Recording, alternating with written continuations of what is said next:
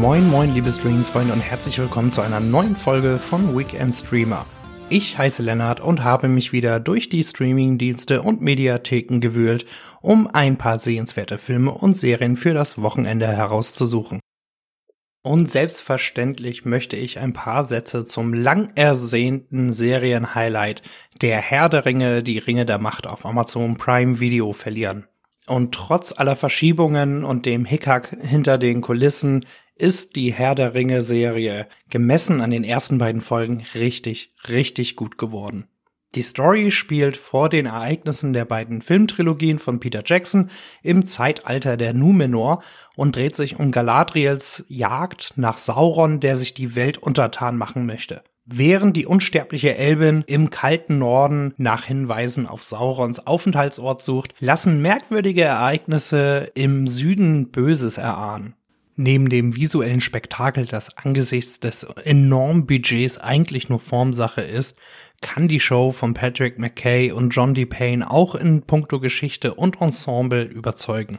Vor allem die walisische Galadriel-Darstellerin Morvid Clark ist einfach überragend. Und dazu kommt das perfekte Erzähltempo. Eine uneingeschränkte Empfehlung also.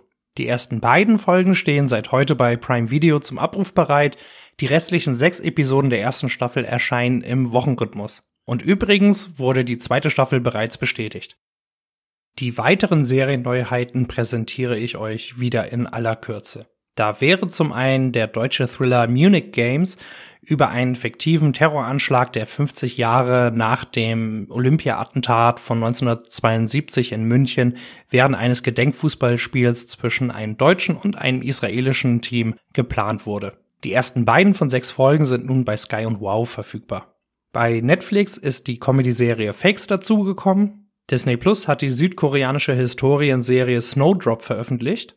Bei RTL Plus könnt ihr euch nun die übernatürliche Komödie Astrid and Lily Save the World anschauen. Und bei Amazon Prime Video ist nun auch die abermals gute vierte Staffel von The Handmaid's Tale verfügbar. Und damit machen wir mit meinem Filmtipp weiter. Und der geht na na na na na na na natürlich an The Batman, die Neuinterpretation des dunklen Ritters von Matt Reeves. Der hat die Story aus verschiedenen Elementen bekannter Batman-Comics wie Das lange Halloween, Das erste Jahr und Jahr Null zusammengesetzt. Darin bestreitet der von Robert Pattinson fantastisch gespielte Bruce Wayne sein zweites Jahr als verbrechensbekämpfende Fledermaus.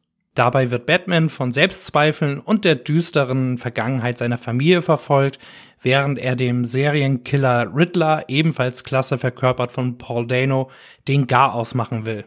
The Batman ist wahrscheinlich die düsterste Filminkarnation des DC-Helden und ist eher ein deftiger Thriller über Korruption und organisiertes Verbrechen als bloße Superhelden-Action. Ganz klare Einflüsse aus dem Film Noir-Genre, insbesondere den Filmen von David Fincher wie zum Beispiel Zodiac oder Sieben sind erkennbar. Und das funktioniert mit dieser Version von Batman einfach grandios. Das liegt nicht nur an der dichten Atmosphäre, sondern auch am erstklassigen Cast, zu dem neben Pattinson und Dano auch Zoe Kravitz als Catwoman, John Turturro als Mafia-Boss Carmine Falcone und Colin Farrell in dicker Maske als Pinguin zählen. Man könnte sich natürlich darüber streiten, ob ein Batman-Film knapp drei Stunden lang sein muss. Ich persönlich habe jedenfalls keine Längen gespürt. The Batman findet ihr seit heute bei Sky und Wow. Alle weiteren Filmtipps gibt's nun im Schnelldurchlauf. Und dafür bleiben wir nochmal bei Sky und Wow, wo ihr euch ab morgen die deutsche Tragikomödie Hannes von Hans Steinbichler anschauen könnt. Bei Netflix gibt's gleich drei gute Neuankömmlinge, die Twitter-Verfilmung Sola, das Whodunit Knives Out von Ryan Johnson und die fabelhafte Coming-of-Age-Dramedy Booksmart von Olivia Wilde. Bei Amazon Prime Video findet ihr ab morgen den Krimi-Thriller The Card Counter mit Oscar Isaac und in der Arte-Mediathek ist neuerdings das grandiose Liebesdrama In the Mood for Love verfügbar. Für meinen Doku-Tipp habe ich mal einen Film herausgesucht, für den man kein Abo benötigt oder sich irgendwo registrieren muss. Nämlich I Am Bruce Lee über die viel zu früh verstorbene Martial Arts Legende beim werbegestützten Dienst Pluto TV. Ich war schon immer ein großer Fan von Bruce Lee und diese Doku zollt ihm wunderbar Tribut. mit Filmschnipseln, Archivaufnahmen, O-Tönen des filmischen Kampfkünstlers von seinen Familienmitgliedern, Wegbegleitern und Bewunderern wie Ed O'Neill, Mickey Rourke und dem ehemaligen Boxweltmeister Manny Pacquiao wird praktisch die gesamte Karriere von Bruce Lee rekapituliert. Und natürlich wird auch noch sein Einfluss auf seine Nachwelt beleuchtet. Wer das Martial Arts Genie genauso verehrt wie ich, dürfte mit der Doku viel Spaß haben. Für den Rohrkrepierer der Woche habe ich mir diesmal einen Rundumschlag gegen die vier Gott ist nicht tot Filme ausgesucht, den ihr bei Amazon Prime Video, Amazon Freewee und Join aus dem Weg gehen solltet. Die Filme handeln allesamt davon, dass immer weniger Menschen an den christlichen Gott glauben und Christen deswegen ganz, ganz doll traurig sind und sich verfolgt fühlen.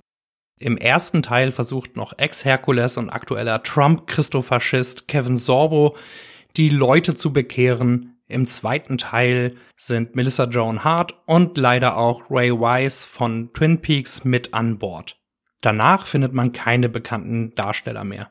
Mal abgesehen davon, dass die Filme aussehen, sich so anfühlen und so gespielt sind wie billige Schülerprojekte und beim amerikanischen Bibelstreaming-Dienst Pureflix liefen, die Botschaft, dass man unbedingt an den christlichen Gott glauben muss, bloß keusch und auf keinen Fall etwas anderes als heterosexuell sein sollte, weil man ansonsten ein schlechter Mensch ist und in der Hölle landet, ist einfach nur Gaga. Wer halbwegs normal und weltoffen in der Birne ist, für den sollten die Gott ist nicht tot Filme eine einzige Qual sein. Auch, und das möchte ich an dieser Stelle unbedingt betonen, völlig unabhängig davon, ob man an eine höhere Macht glaubt oder nicht. In dem Sinne, Amen.